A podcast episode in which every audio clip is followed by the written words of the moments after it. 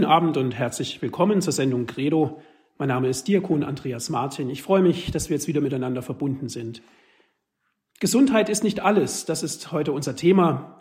Und dazu sprechen wir heute Abend mit Herrn Pfarrer Dr. Ulrich Lindel. Gesundheit ist nicht alles. Herr Pfarrer Dr. Lindel, Sie sind Arzt, sind aber auch Pfarrer, Leiter keiner Praxis, sondern einer Pfarreiengemeinschaft und Wallfahrtsseelsorger in Bieberbach beim lieben Herr Göttle, den man durchaus auch in gesundheitlichen Fragen kontaktieren darf und in seelsorgerischen sowieso. Gesundheit ist nicht alles. Stimmt's? Und wenn ja, warum?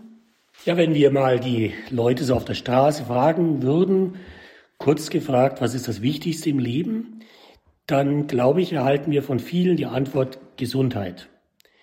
Von der Wiege bis zur Bahre genießt die Gesundheit ja geradezu Kultstatus. Wohl deshalb hören wir den Wunsch auch immer wieder, ein gesundes neues Jahr, wir haben es noch im Ohr, oder gerade in Corona-Zeiten, bleiben Sie gesund. Wer ist es so schön? Gesundheit ist nicht alles, aber ohne Gesundheit ist alles nichts. Die Gesundheit lassen sich die Menschen darum viel kosten. Und es ist uns viel wert, gesund zu sein, gesund zu bleiben. Ja, ich denke schon, dass Gesundheit ein hohes Gut ist und das wissen wohl die am besten, die schon einmal krank gewesen sind. Aber Gesundheit ist ein hohes Gut. Ist es damit auch das höchste Gut? Auch diese Erfahrung verdanken wir besonders den Kranken. Denn ich glaube, so manche Menschen, die schon mal krank gewesen sind, wissen, dass man in der Krankheit auch Erfahrungen machen kann, die ein Leben lang wertvoll bleiben. Aber wenn wir uns die Frage stellen, was heißt eigentlich Gesundheit und wer ist überhaupt gesund? Jemand, der noch nicht lang genug vom Onkel Doktor untersucht worden ist? Die Präambel der Verfassung der Weltgesundheitsorganisation WHO vom 22. Juli 1946 hat Gesundheit als einen so wörtlich Zustand beschrieben des vollkommenen körperlichen, geistigen und sozialen Wohlbefindens. Gesundheit ist also mehr als die Abwesenheit von Krankheit oder von Behinderung. Herr Pfarrer Dr. Lindel, Gesundheit ist nicht alles. Natürlich muss man über die Gesundheit sprechen, das ist völlig klar. Aber auch die Krankheit muss benannt werden, beim Namen genannt werden. Es ist ja auch ganz wichtig, dass man darüber Bescheid weiß. Ja, ich denke, auf alle Fälle müssen wir die Krankheit ernst nehmen und wir dürfen Krankheit nicht kleinreden. Da kann ja auf einmal eine Diagnose gestellt werden, die alles in Frage stellt und die einem regelrecht den Boden unter den Füßen wegziehen kann. Nichts geht einfach mehr so weiter wie gehabt. Und man stellt sich die Frage, wie geht es überhaupt weiter? Und so eine Diagnose einer ernsten Krankheit stellt ja vieles in Frage. Und wenn das Leben einmal in Frage gestellt wird, braucht der Mensch Antworten. In der Krankheit erfährt der Mensch, und das ist wahr, seine Ohnmacht, seine Begrenztheit, seine Endlichkeit auch. Jede Krankheit ist damit ein Vorbote der Sterblichkeit eines jeden irdischen Lebens. Ja, wie geht man damit um? Wie kann man darauf reagieren? Davonlaufen geht nicht. Wir müssen uns der Krankheit stellen und sie womöglich annehmen, bestmöglich annehmen. Krankheiten lösen ja ganz unterschiedliche Reaktionen aus. Die einen ziehen sich zurück, versuchen zu verdrängen, resignieren vielleicht sogar, und andere mobilisieren die Kräfte und kämpfen bis zuletzt. Ich denke, mir ist wichtig zu sagen, und vielleicht geben mir die Hörerinnen und Hörer auch recht, dass Tage der Krankheit aber auch Tage des Heils sein können. Eine Zeit des Reifens und auch des Wachsens. Oft macht eine Krankheit des Leibes die Seele gesünder, lässt sie reifen in der Geduld, im Opfer und auch in der Hingabe. Und Krankheit kann auch eine Schule des Gebetes werden. Wie viele Menschen haben gerade in Zeiten der Krankheit zu einem inneren, tiefen Gebetsleben gefunden? So kann es tatsächlich sein, dass viele Kranke eine ganz gesunde Seele in sich tragen. Und wir merken, die Grenze zwischen gesund und krank verschwimmt. Wer von uns wäre auch ganz gesund und wer wäre schon ganz krank? Krankheit macht auch etwas mit unseren Beziehungen zu uns selbst, zwischenmenschlich, von Mensch zu Mensch, aber auch in unserer Beziehung zu Gott. Krankheiten waren immer auch schon Dreh- und Angelpunkte in der Beziehung zu Gott.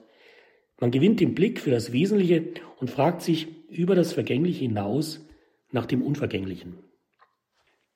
Gesundheit ist nicht alles. Unser Thema hier in der Credo-Sendung bei Radio Horeb. Ich bin verbunden mit Herrn Pfarrer Dr. Ulrich Lindel, Wallfahrtsseelsorger in Bieberbach und seines Zeichens aber auch Arzt. Die Gesundheit schätzen, das ist natürlich ein hohes Gut. Und es gibt ja auch das Sprichwort, Herr Pfarrer Lindel, Gesundheit ist das höchste Gut. Natürlich sprechen wir über Gesundheit, aber auch Krankheit. Aber welchen Rang hat denn die Gesundheit? Ist es denn wirklich unser höchstes Gut? Ich denke, das höchste Gut, da kommen wir später vielleicht noch drauf, äh, dürfte die Gesundheit eben nicht sein. Aber dennoch ist die Gesundheit ein hohes Gut.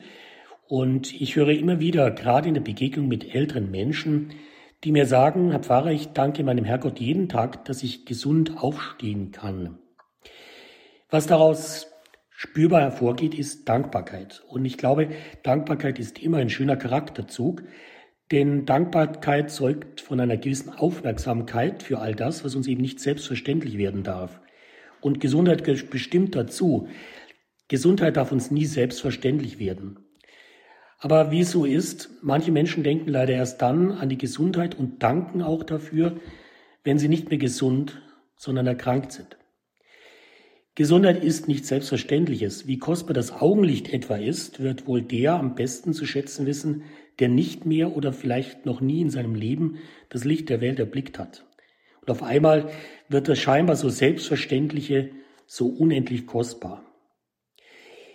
Es ist eine beeindruckende Persönlichkeit, von der wir ein Wort jetzt hören, die Schriftstellerin Helen Keller. Sie hat einmal gesagt, ich, die ich blind bin, kann den Sehenden nur das eine ans Herz legen, gebraucht eure Augen so, als ob ihr morgen erblinden müsstet.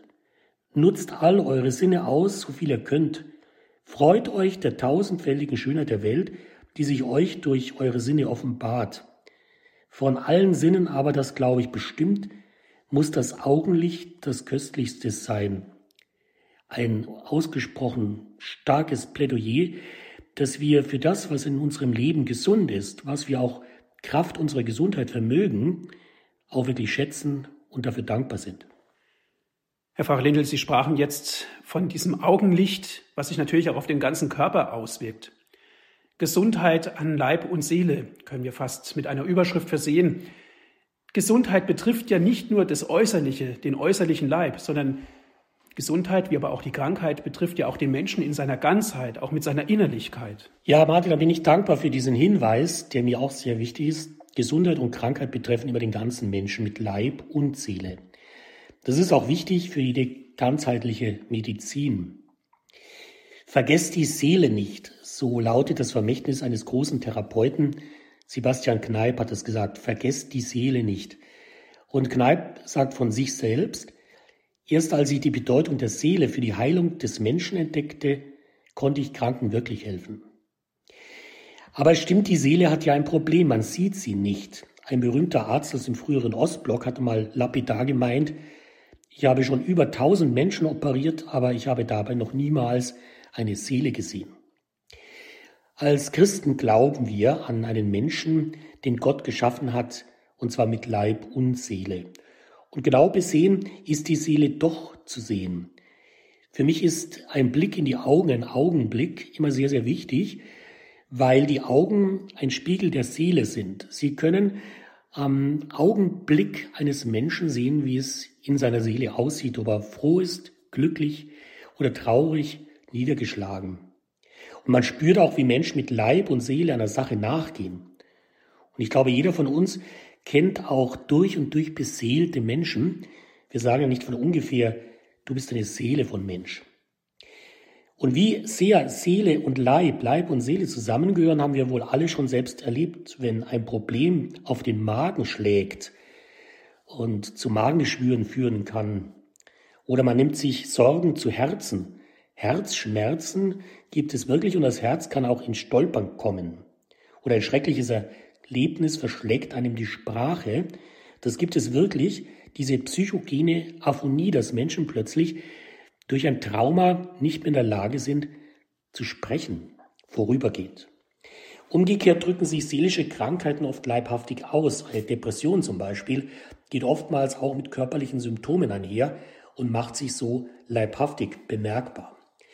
All diese Beobachtungen zeigen deutlich, dass man den Leib von der Seele und die Seele vom Leib nicht trennen kann, sondern dass beides ineinander greift und somit eine lebendige Ganzheit bildet. In der Psychosomatik wurde ja der innere Zusammenhang zwischen Leib und Seele, Heilung und Heil medizinisch längst erkannt. Der Mensch ist eben keine Maschine, der dann gesund ist, wenn alles nach Plan funktioniert. Medizin, und das sollten wir auch uns immer wieder in Erinnerung rufen, nennt man ja nicht von ungefähr auch Heilkunde. Und eine gute ärztliche Untersuchung nimmt sich immer auch Zeit für den Patienten, der Mensch ist. Eine Apparatemedizin bleibt immer zu wenig und ersetzt gewiss nicht eine einfühlsame ärztliche Untersuchung und Diagnose. Gesundheit ist nicht alles, Herr Pfarrer Lindel. Gesundheit ist das höchste Gut, haben wir betrachtet. Muss nicht immer so sein. Es ist ein hohes Gut, wie Sie es gesagt haben, ganz wichtig. Die Gesundheit betrifft nicht nur den Menschen, sondern auch die Seele und den Menschen, also ganzheitlich zu sehen. Darin steckt natürlich auch so ein gewisser Schöpfungsgedanke. Aber Gesundheit und Religion ist natürlich auch ein ganz wesentliches Merkmal. Und wenn wir von einem hohen Gut sprechen oder vom höchsten Gut, und wenn wir auf Jesus Christus schauen und auf unsere Religion schauen, dann sind da schon Parallelen zu sehen. Unbewusst versteckt sich ja hinter dem vermeintlich höchsten Gut der Gesundheit die Ursehnsucht des Menschen nach Unsterblichkeit. Früher wurden solche Erwartungen und Ansprüche ja an die Religion weitergegeben. Fest hat sich noch damals verheißungsvoll ein Himmel voll ewigen Lebens über der Erde ausgebreitet und der Mensch war in den wenigen Jahrzehnten seiner irdischen Pilgerzeit mit dieser himmlischen Erwartung unterwegs und auch ganz zufrieden. Warum hier mit Biegen und Brechen noch ein paar Jährchen herausschlagen, wenn doch im Anschluss an dieses Leben die Ewigkeit wartet? Wer früher stirbt, könnte man sagen, lebt länger ewig. Aber inzwischen, das haben wir, glaube ich, alle gespürt, haben sich die Zeiten geändert. Heute würde man wohl eher sagen, wer früher stirbt, ist länger tot. Und dagegen muss etwas getan werden, koste es, was es wolle. Damit gerät der Mensch tatsächlich unter Druck. Es wird gejoggt, in Fitnessstudios geschwitzt und mit Diäten der Körper in Form gebracht. Je mehr Zweifel an der Ewigkeit, desto entschlossener klammert sich der Mensch an das Diesseits.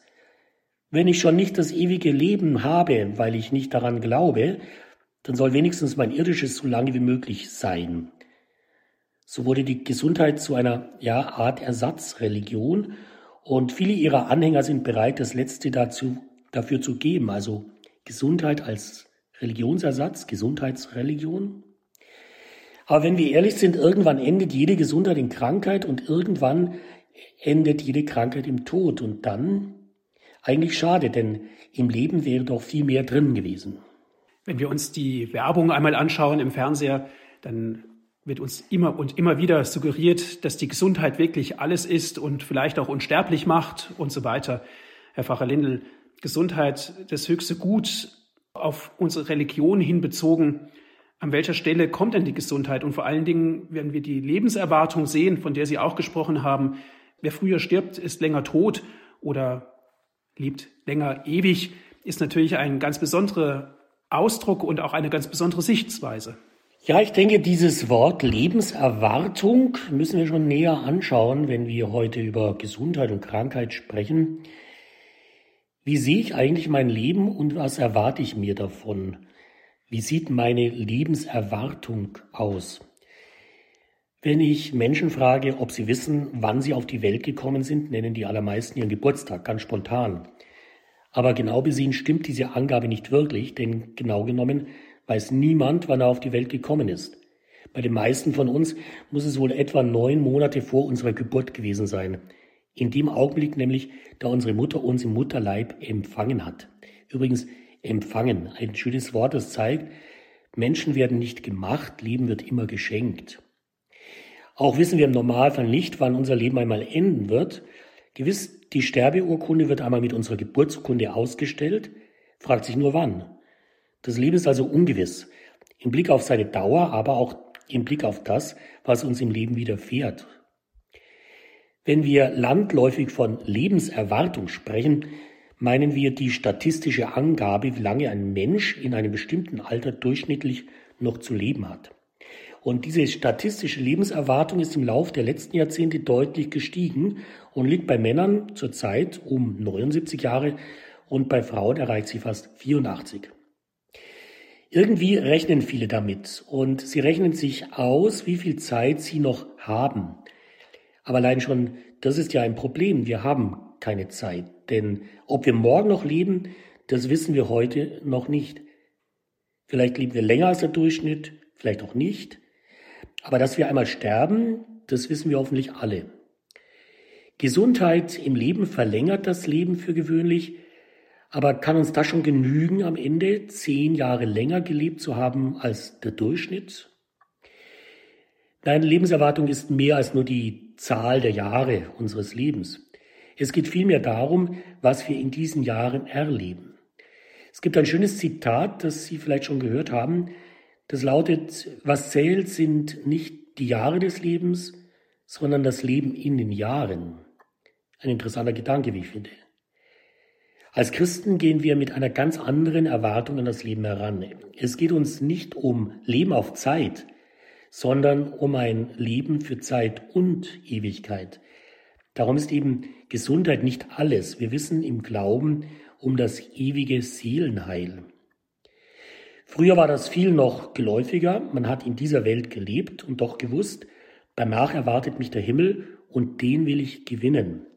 Dazu lädt uns der Glaube ja auch ein zu einer himmlischen Lebenserwartung, die weiß, wir sind nur Gast auf Erden und daran glaubt, unsere Heimat ist im Himmel, wie wir im Philippa-Brief im dritten Kapitel lesen. Gerade im Blick auf die vielen Heiligen unserer Kirche wissen wir ja wohl alle, dass sich ein Leben schon früh vollenden kann. Jedenfalls geht es immer darum, dass Anfang und Ende, ja unser ganzes Leben in Gottes Händen liegt. Das gibt uns ein Grundvertrauen, auch und gerade dann, wenn wir im Leben Krankheiten begegnen. Herr Pfarrer Lindel, die Krankheiten jetzt in Bezug auf die Bibel hingesehen und in Bezug auf unser heutiges Denken ist ja ein bisschen differenziert auch anzuschauen. Ja, wenn wir bei dieser Frage zunächst mal ins Alte Testament hineinschauen, dann werden wir eines feststellen dürfen, und das dürfen wir auch voraussetzen. Die Menschen des Alten Testamentes haben ihr ganzes Leben im Blick auf Gott gedeutet. Die Menschen waren unheilbar religiös. Sie erbitten und erflehen darum vor Gott auch Heilung. Krankheit selbst konnte man ja zumeist medizinisch nicht erklären und auch oftmals nicht behandeln. Sie wurde darum mehr als heute mit der Macht des Bösen und der Sünde in Verbindung gebracht, gerade im Alten Testament. Und dort in den Psalmen wird die Frage nach Gesundheit und Krankheit immer wieder mit der Schuldfrage verbunden. Der Strafe Gottes für eigenes Versagen oder das Versagen der Vorfahren. Die Bitte um Heilung wurde darum oftmals auch mit der Absicht verbunden, sich wieder ganz Gott zuzuwenden. Und Heilung galt dann auch als Beweis, dass die Bitte erhört wurde. Krankheit war also nicht ein medizinisches Phänomen in erster Linie, sondern vor allem auch Ausdruck einer gestörten Beziehung zu Gott. Heilung zeigte an, dass sich Gott des Kranken angenommen hatte, weil der sich wieder Gott zugewandt hat. Heilung als Versöhnung des Menschen mit Gott. Gesundheit war also umso wichtiger, weil die Menschen im Alten Testament ja auch noch keine lebendige Vorstellung von einem himmlischen Jenseits hatten. Erst in den späteren Büchern des Alten Testamentes wächst so etwas wie ein Glaube an ein Weiterleben nach dem Tod heran. Zuvor war nach dem Leben allenfalls ein Schattendasein in der Scheol, der Unterwelt, vorstellbar. Umso mehr wurde die Lebenserwartung an das Diesseits gebunden. Krankheit oder früher Tod wurden als Zeichen des Bösen gedeutet und als Auswirkung eines Lebens, das kein Wohlgefallen vor Gott findet. Gott aber will nicht den Tod des Sünders, sondern Gott will, dass er lebt. Schon im Buch Exodus lesen wir ein Wort, das Jesus dann später beherzt aufgreifen wird in seinem Tun. In diesem Buch Exodus steht, ich bin der Herr, dein Arzt. Wie wahr diese Zusage ist, können wir erst wirklich verstehen im Blick auf Jesus, den Heiland der Welt. Und damit kommen wir schon ins Neue Testament. Also interessant ist diese Sichtweise natürlich schon aus dem Alten Testament heraus gesehen, dass gerade die Gesundheit oder die Krankheit ein enges Gottesverhältnis auch darstellt und die Gesundheit dann wiederum ein Versöhnen mit Gott darlegt. Sind wir im Neuen Testament, da haben wir natürlich Jesus vor Augen, Jesus, um mal diesen alten und wunderschönen Ausdruck zu gebrauchen, der auch unser Heiland ist, wo also das Wort Heil, der der Heil macht, drin. Wie ist es denn mit der Gesundheit zu sehen im Neuen Testament, Herr Pfarrer Lindel? Ja, Martin, das ist eine ganz wichtige Feststellung, die Sie getroffen haben. Und nochmal zurück äh, zu den Aussagen aus dem Buch Exodus. Ich bin der Herr, dein Arzt. Ich denke, das kommt dem schon sehr nahe, was Gott wirklich sein will. Gott ist kein Krankheitserreger, sondern Gott will das Leben des Menschen. Er will, dass der Mensch lebt. Gott ist ein Freund des Lebens. Und in der Begegnung mit Jesus haben die Menschen gespürt und wir erfahren es ja auch, wenn wir immer wieder auch ins Evangelium hineinschauen und dort Jesus begegnen. Ja, Jesus ist ein Ausdruck des Heilswillens Gottes. Jesus will das Heil des Menschen von Gott her. Und er hat nicht nur die Macht, Krankheiten zu heilen, sondern eben auch Sünden zu vergeben. Kurzum, Jesus geht es immer um den ganzen Menschen an Leib und Seele. Aber damit nicht genug. Jesus heilt ja nicht nur Kranke, er trägt selbst an der Krankheit und am Leiden der Menschen mit. Er solidarisiert sich mit dem Menschen und er ist uns Menschen gleich geworden in allem außer der Sünde. Im Matthäusevangelium steht ja dieses bemerkenswerte Wort, er hat unsere Leiden auf sich genommen und unsere Krankheiten getragen. Jede Krankheit ist und bleibt ein schmerzliches Zeichen unserer menschlichen Verwundbarkeit, unserer Vergänglichkeit und unserer Sterblichkeit.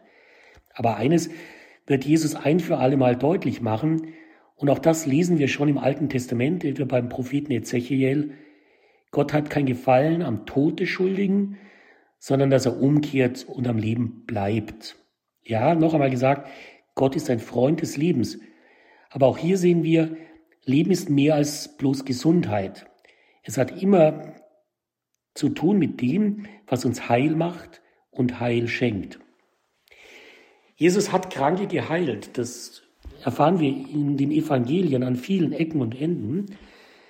Das ist zunächst mal wichtig und richtig festzuhalten. Aber noch wichtiger ist zu sehen, wie Jesus geheilt hat. Jesus setzt, und das ist auch wichtig, immer an beim Guten im Menschen. Er setzt an bei dem, was bei aller Krankheit gesund und heil geblieben ist. So stehen am Beginn der Heilungsgeschichten immer guter Wille, Glaube und auch ein Vorschuss an Vertrauen. Das ist übrigens bis heute so. Auch in jedem guten Arzt-Patienten-Bündnis spielt Vertrauen zum behandelten Arzt eine ganz entscheidende Rolle. Als der Aussätzige etwa, dem wir im fünften Kapitel des Lukas-Evangelium begegnen, Jesus sieht, fällt er auf sein Angesicht und bittet ihn, Herr, wenn du willst, kannst du machen, dass ich rein werde. Merken Sie diesen guten Willen, der da spürbar wird? Jesus setzt dann ein sichtbares Zeichen. Hier streckt er etwa seine Hand aus und rührt den Aussätzigen an. Das darf man sich ruhig mal vorstellen, dass Jesus einen Aussätzigen, einen Unreinen anrührt und damit ja riskiert selbst unrein zu werden in den Augen der frommen Juden. Und dann spricht Jesus oftmals ein Heilswort. Hier sagt er zu dem Aussätzigen, ich will, werde rein. Guter Wille, Heilswille auf beiden Seiten. Besonders anrührend ist auch die Heilung des blinden Bartimäus vor den Toren Jerichos. Wir kennen die Szene. Aus ganzer Seele ruft es aus dem blinden Bettler heraus, Sohn Davids, Jesus, erbarme dich meiner.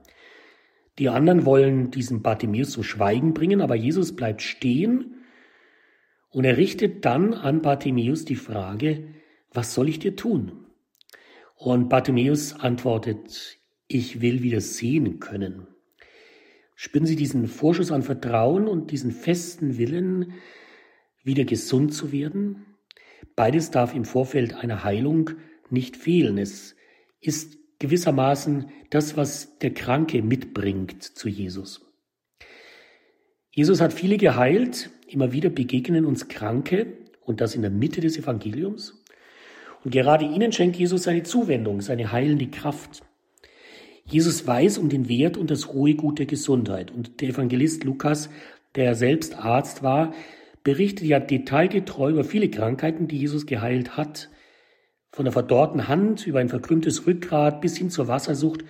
und eben der Blindheit eines Bettlers, der da Bartimäus heißt. Was aber ist das Heilmittel Jesu? Jesus hat keine Tabletten verabreicht und auch keinen Zaubertrank zusammengemischt. Sein Heilmittel ist und bleibt der Glaube. Auf die Bitte des Bartimäus antwortet Jesus ja auch darum, geh, dein Glaube hat dir geholfen. Und im gleichen Augenblick erfahren wir bei Markus, konnte er wieder sehen und folgte Jesus auf seinem Weg. Das Heilmittel Jesus. Es sind keine magischen Handlungen, keine Pillen und kein Wässerchen. Nee, die heilende Kraft geht bei den Heilungen Jesu immer vom Glauben an ihn aus. So war das damals bei Bartimäus. Dein Glaube hat dir geholfen. Und so ist das bis heute. Der Glaube öffnet die Mitte des Menschen für Gott. Glaube schenkt Vertrauen und Vertrauen gibt dann auch die Kraft loszulassen, was wir selbst nicht im Griff haben. Menschen, die meinen, alles selbst im Griff haben zu wollen oder zu müssen, verkrampfen zwangsläufig. Aber mit geballten Fäusten kann man nicht beten. Glaube schenkt Vertrauen und Vertrauen gibt die Kraft, die Hände zu öffnen, um sie dann wieder zu schließen zum Gebet. Mit Glauben kannst du vertrauensvoll beten und beten hilft und heilt. Vielleicht kennen Sie diesen Grundsatz, der da lautet im Lateinischen ora et cura, zu Deutsch bete und heile. Dieser alte Grundsatz wurde erst jüngst wissenschaftlich belegt. Der Einfluss von Spiritualität und Glauben auf den Heilungserfolg wird gerade in angloamerikanischen Ländern immer wieder untersucht. Etwa an der Duke University of Durham wurde in einer Studie mit 750 Patienten in neun amerikanischen Herzzentren nachgewiesen, dass das Gebet der Patienten heilsam ist. Und auch das Gebet für die Kranken. Das Ergebnis war eindeutig, denn Patienten, für die intensiv gebetet worden ist, ging es besser als jenen, für die nicht oder nur wenig gebetet wurde. Warum? Wohl allein schon deshalb, weil Gebet Angst nimmt und Gelassenheit aus Vertrauen schenkt. Und Jesus Christus als Heiland auch heute aktiv in das Therapiekonzept mit einbezogen wird.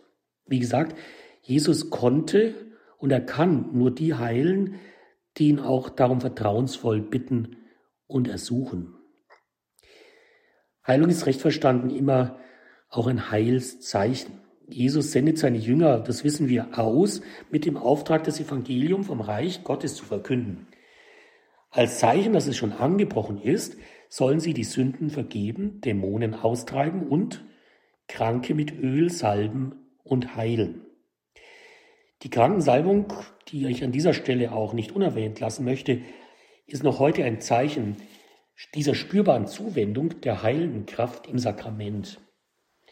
Die Krankensalbung, und ich spüre es immer wieder, wenn ich sie spenden darf, ist ein echtes Heilmittel, das uns anvertraut ist und das Kraft schenkt.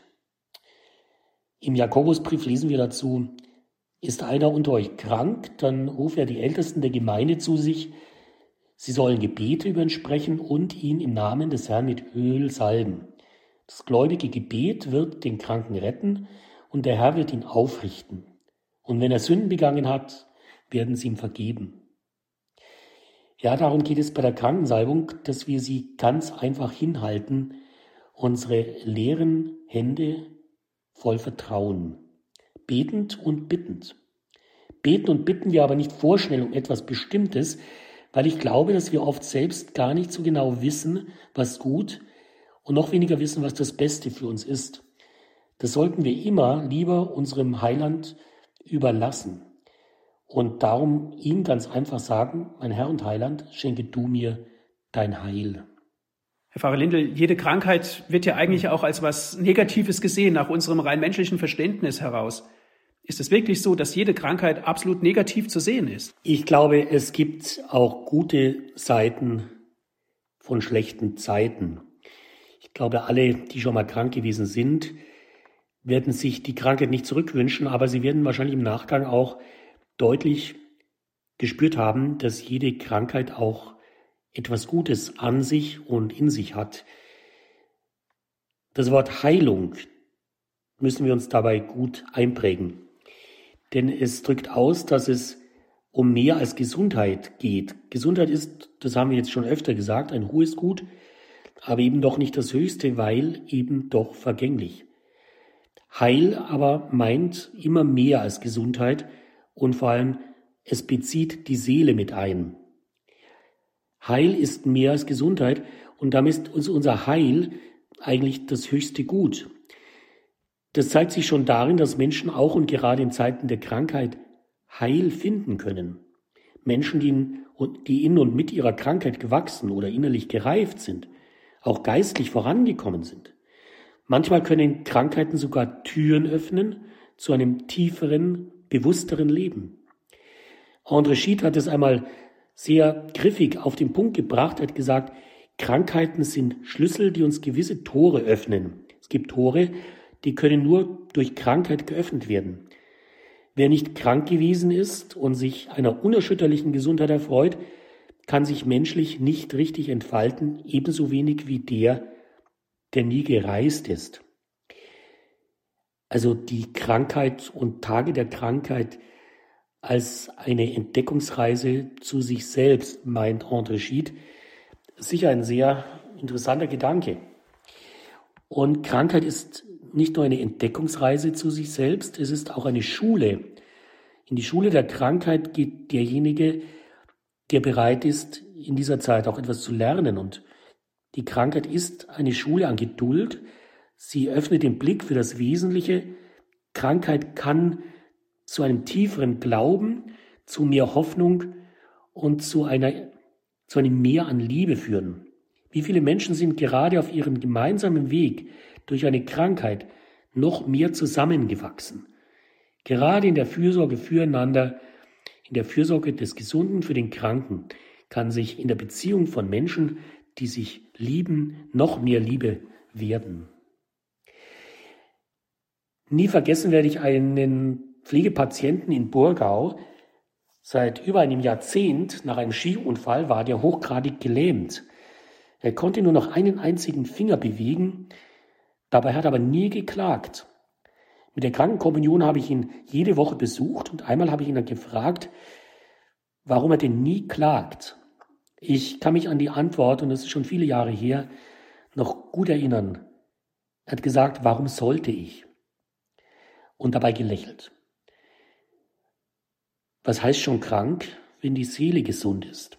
So paradox es auch klingen mag, Krankheiten, davon bin ich fest überzeugt, können auch heilsam sein.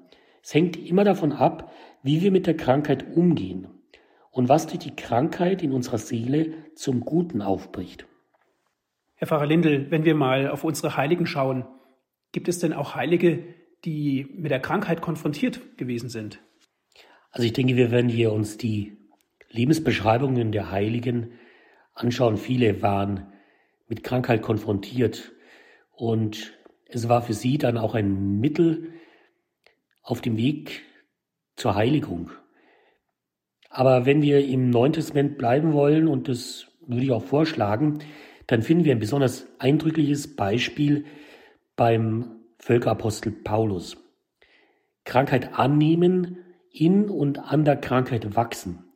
Paulus, dieser beeindruckende Apostel, der ja wirklich das Evangelium bis an die Grenzen der damals bekannten Welt getragen hat, war selbst krank. Das wissen wohl die wenigsten. Paulus hat es offen gestanden. Vermutlich hatte er Epilepsie, die ihn immer wieder aus der Bahn geworfen hat. Er spricht von einem Stachel in seinem Fleisch. Er sagt wörtlich, dreimal habe ich den Herrn angefleht. Aber der Herr hat ihn nicht gesund gemacht, sondern Paulus geantwortet, meine Gnade genügt dir, denn sie erweist ihre Kraft in der Schwachheit. Paulus wird daraus später die heilsame Erkenntnis ziehen und sich eingestehen, wenn ich schwach bin, bin ich stark.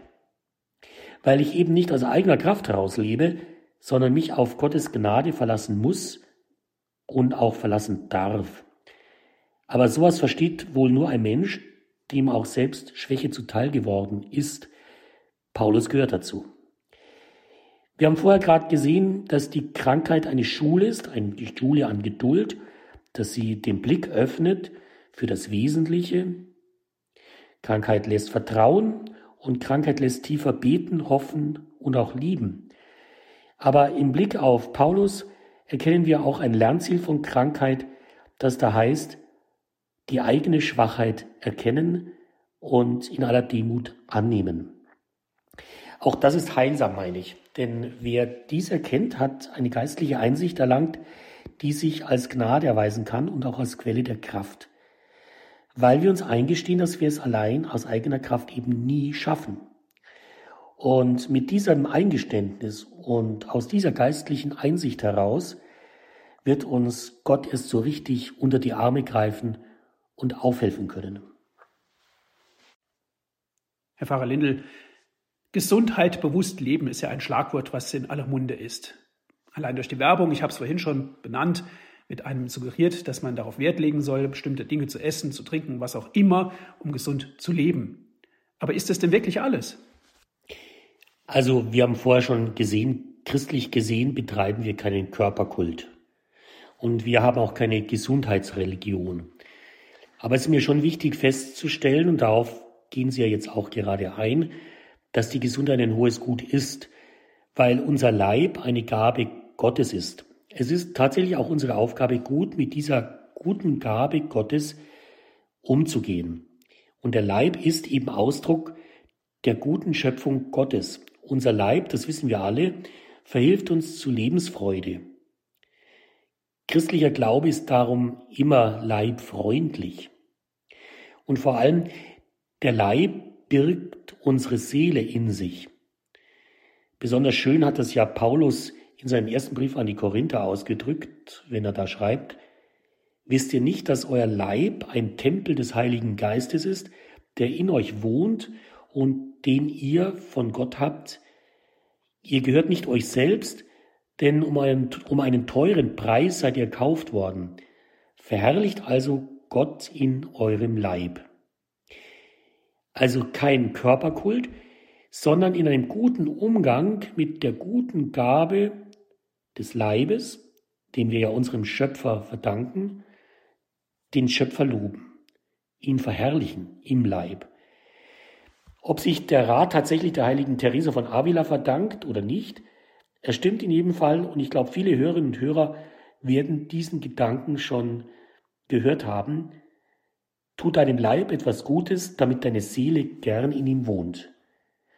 Am Körper Raubbau zu betreiben ist immer eine Sünde und gesundheitsbewusst zu leben nie ein Fehler. Aber vergessen wir bei alledem nie, niemand ist ganz krank und niemand ist ganz gesund. Gerade kranke Menschen sollten einen ganz klaren Blick dafür haben, was gesund ist in ihrem Leben, an ihrem Körper, in ihrer Seele. Es ist immer ein heilsames Unterfangen, gerade in Zeiten der Krankheit, dankbar zu sehen, was gesund ist und was heil ist. Wenn sich in der Krankheit alles nur noch um die Krankheit dreht, ist das nicht unbedingt heilsam.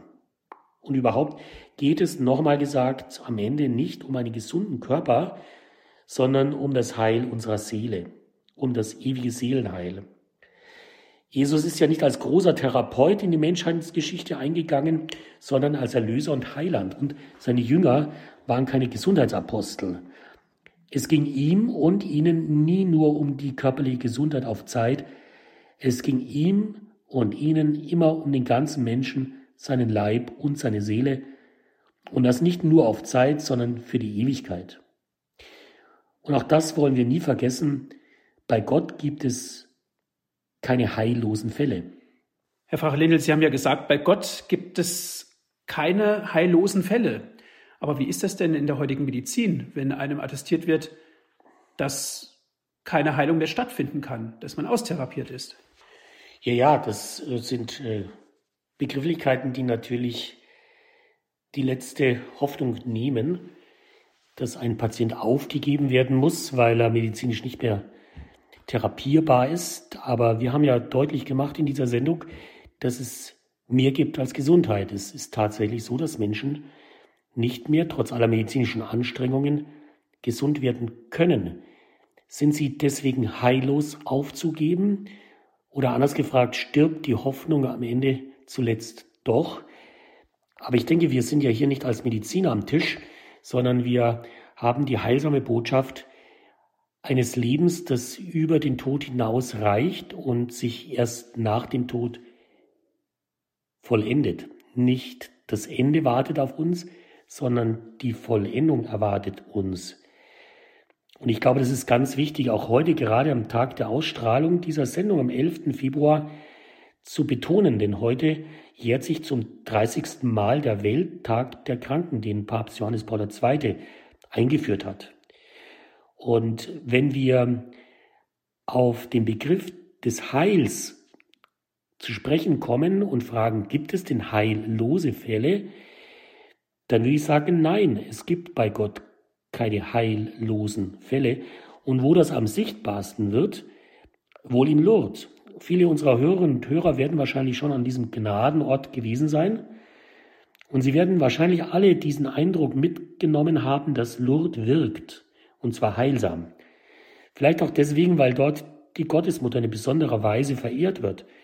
Und wir rufen ja Maria auch in der lauretanischen Litanei an, Maria Heil der Kranken.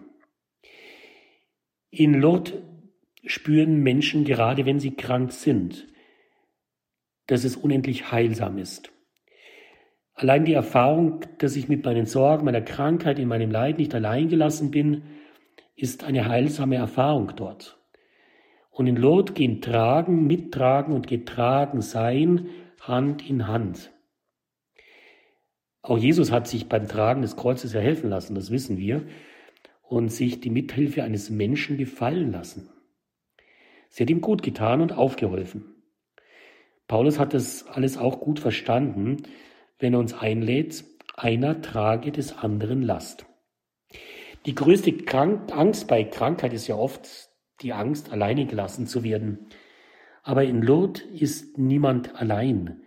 Und obwohl gerade in Lourdes unendlich viele kranke Menschen auf einen Ort zusammenkommen, spüre ich in Lourdes nicht Krankheit, sondern ich spüre Heil.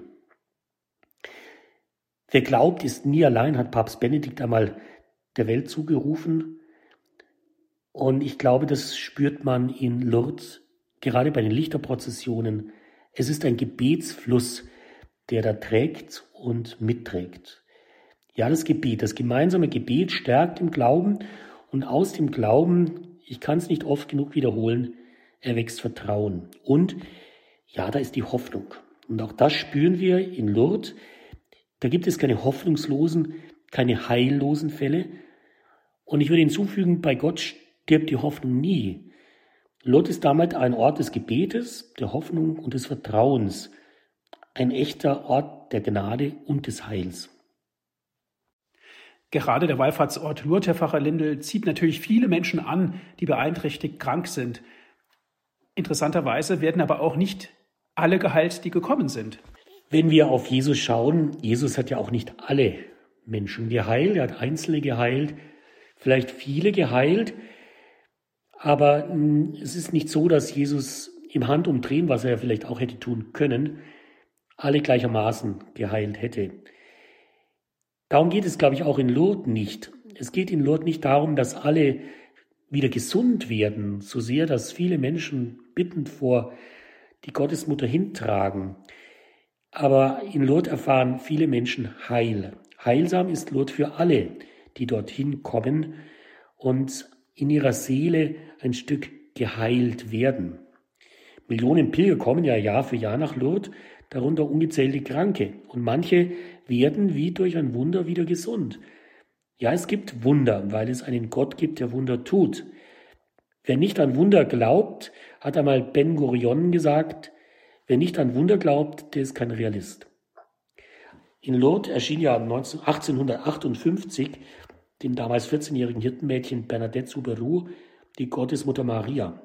Seither soll es dort rund 30.000 Heilungen gegeben haben. 6.000 sind dokumentiert und 2.000 gelten als medizinisch unerklärlich. Die Zahl der kirchlich anerkannten Wunderheilungen liegt mittlerweile bei 70.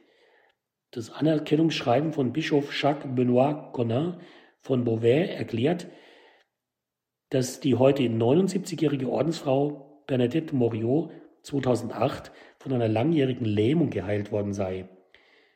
Seit 1987 habe sie nicht mehr laufen können und Ärzte konnten den Heilungsprozess in der Folge einer Lourdes-Wallfahrt nicht medizinisch begründen. Vielleicht fragen Sie jetzt, es gibt nur 70 anerkannte Wunderheilungen. Wieso sind es nicht mehr? Gewiss geschieht mehr Heilung in Lourdes, aber es gibt ein seit 2006 zusammentretendes internationales Ärztekomitee im südfranzösischen Marienwallfahrtsort Lourdes, das die Heilungsberichte in drei Stufen prüft. Und in einem ersten Verfahren wird mit Blick auf die Krankheitsgeschichte festgestellt, ob es sich um eine unerwartete Heilung handelt. Dann in einem zweiten Schritt wird geklärt, ob es eine bestätigte Heilung ist. Und erst in einem dritten Schritt wird der außergewöhnliche Charakter der Heilung anerkannt.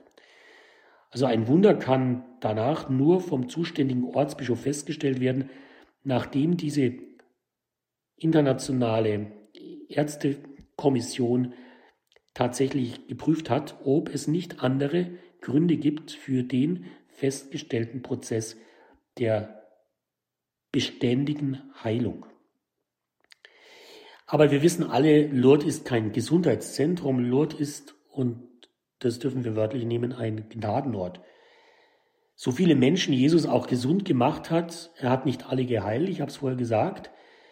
Und auch der einmal Gesundete ist ja später wieder krank geworden und danach auch gestorben.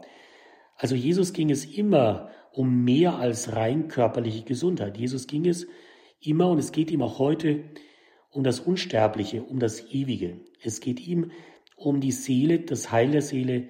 Es geht ihm um das Seelenheil. Bei Lukas sagt er uns ja, was nützt es dem Menschen, wenn er die ganze Welt gewinnt, aber an seiner Seele Schaden nimmt? Darum steht im Mittelpunkt der Botschaft von Lourdes auch nicht die Gesundheit von Kranken, sondern das Heil der Seelen. Und die Krankheiten der Seele sind die Sünden des Menschen. Der Kern der Botschaft von Lourdes lautet darum Buße, Buße, Buße. Dazu ruft die Dame, die Bernadette erscheint, auch auf. Buße, Buße, Buße. Beten Sie zu Gott für die Sünder, küssen Sie die Erde zur Buße für die Sünder. Erst bei der neunten Erscheinung gräbt Bernadette dann diese Lourdes-Quelle frei. Und Lourdes ist damit vor allem ein Ort der Buße, der Vergebung, der Reinigung menschlicher Seelen. Der Weg zur Quelle, das Bad an der Grotte, die Gelegenheit zur Beichte, lassen uns auswaschen mit den Quellen des Heils von Lourdes. Bernadette selbst war ja mit Krankheit vertraut, das wollen wir nicht vergessen. Sie erkrankte schon als Mädchen an der Cholera. Vorher haben wir gefragt, waren denn auch Heilige mit Krankheit vertraut? Ganz bestimmt. Bernadette hat ein Leben lang mit Asthma zu tun gehabt. Und mit 35 Jahren ist sie an Knochentuberkulose in ihrem Krankenzimmer ihrer, wie sie sagt, weißen Kapelle gestorben. Und ich finde es sehr bemerkenswert, dass Bernadette, die Seherin von Lourdes, an dem Ort, wo Hunderttausende Heilung suchen und viele auch gesund werden, selbst ein Leben lang krank blieb. Ihr ganzes Leben wird immer wieder überschattet vom allzu frühen Tod ihrer Mutter und vieler Geschwister und dann eben, wie gesagt, viele Jahre auch von ihren eigenen Krankheiten. Die Mutter Gottes hat ihr schon bei der dritten Erscheinung gesagt, ich verspreche Ihnen nicht, Sie in dieser Welt glücklich zu machen, wohl aber in der anderen. Und Maria hat ihr Versprechen gehalten. Lourdes ist nicht der Himmel, hat Bernadette bei ihrem Abschied gesagt von Lourdes. Und recht hat sie. Dieses Leben ist nicht alles, im Gegenteil, aber Lourdes hat Bernadette Augenblicke für den Himmel geöffnet. Und wer ihr Grab in Nevers besucht hat, sieht die 35-jährige Bernadette als früh vollendeten Menschen. Und das will Lourdes auch für uns das Eigentliche, das, worauf es letztlich ankommt, kommt noch. So gesehen will und kann dort jeden Pilger, der kommt, ein gutes Stück vorbereiten auf den Himmel. Wohl auch deshalb kommen ja viele immer wieder dorthin. Der Wunsch, abschließend gesagt zu unserem heutigen Gespräch, der Wunsch und das Gebet um Gesundheit ist ein Gebet in der Sehnsucht nach Leben. Das ist auch gut so. Und das Gebet um Heilung wird immer wieder auch erhört. Darauf dürfen wir uns auch verlassen. Aber freilich wissen wir, dass unser Gebet am Ende mehr beinhaltet, dass es uns beim Beten am Ende um mehr gehen muss, nämlich um das ewige Leben, wo es keine Trau mehr gibt, keine Krankheit und kein Leid. Es geht am Ende nicht ums Leben, sondern um unser Überleben bei Gott. Dafür ist Gott auch Mensch geworden. Jesus sagt im zehnten Kapitel des Johannesevangeliums, ich bin gekommen, damit sie das Leben haben und es in Fülle haben. Gesundheit ist nicht alles. Herr Pfarrer Lindel, das war heute unser Thema in unserer Credo-Sendung. Dankeschön an Sie, dass Sie sich die Zeit genommen haben und dass wir darüber sprechen konnten. Danke auch an alle Zuhörerinnen und Zuhörer, dass Sie mit dabei gewesen sind. Gerne können Sie sich auch eine CD bestellen dieser Sendung. Rufen Sie dazu unseren CD-Dienst an unter 08328 921 120. Noch einmal die Telefonnummer 08328 921 120 www.horeb.org. Dort finden Sie auch alle Hinweise zu dieser Sendung. Herr Pfarrer Lindel, nochmals herzlichen Dank und darf ich Sie jetzt zum Abschluss um Ihren Segen bitten. Gerne, Herr Martin. Der Segen, gerade der Krankensegen, ist ganz besonders wichtig. Und wenn ich Kranke zu Hause besuche, das mache ich regelmäßig, um ihnen auch die Kommunion zu bringen, greife ich immer wieder auch zu den sehr heilsamen Worten des Psalms 27, den ich in Auszügen mit den kranken und alten Menschen bete. Das möchte ich jetzt auch zum Schluss dieser Sendung tun und dann wollen wir um Segen bitten. Der Herr ist mein Licht und mein Heil, vor wem sollte ich mich fürchten? Der Herr ist die Kraft meines Lebens, vor wem sollte mir bangen? Nur eines erbitte ich vom Herrn, danach verlangt mich, im Haus des Herrn zu wohnen alle Tage meines Lebens, die Güte des Herrn zu schauen und nachzusinnen in seinem Tempel. Denn ihr birgt mich in seinem Haus am Tag des Unheils, ihr beschirmt mich im Schutz seines Zeltes. Vernimm, o Herr, mein lautes Rufen, sei mir gnädig und erhöre mich. Mein Herz denkt an dich, suchet mein Angesicht. Dein Angesicht, Herr, will ich suchen. Denn ich bin gewiss zu schauen die Güte des Herrn im Lande der Lebenden. Hoffe auf den Herrn sei stark, hab festen Mut und hoffe auf den Herrn. In dieser Hoffnung und mit diesem Vertrauen wollen wir jetzt um Segen bitten. Der Herr sei mit euch und mit deinem Geiste. Es segne und bestütze euch, es stärke euch mit seiner Kraft und schenke euch dereinst das Heil in seiner ganzen Fülle, der allmächtige und gute Gott, der Vater, der Sohn und der Heilige Geist. Amen. Dankeschön fürs Zuhören. Es verabschiedet sich Ihr Diakon Andreas Martin.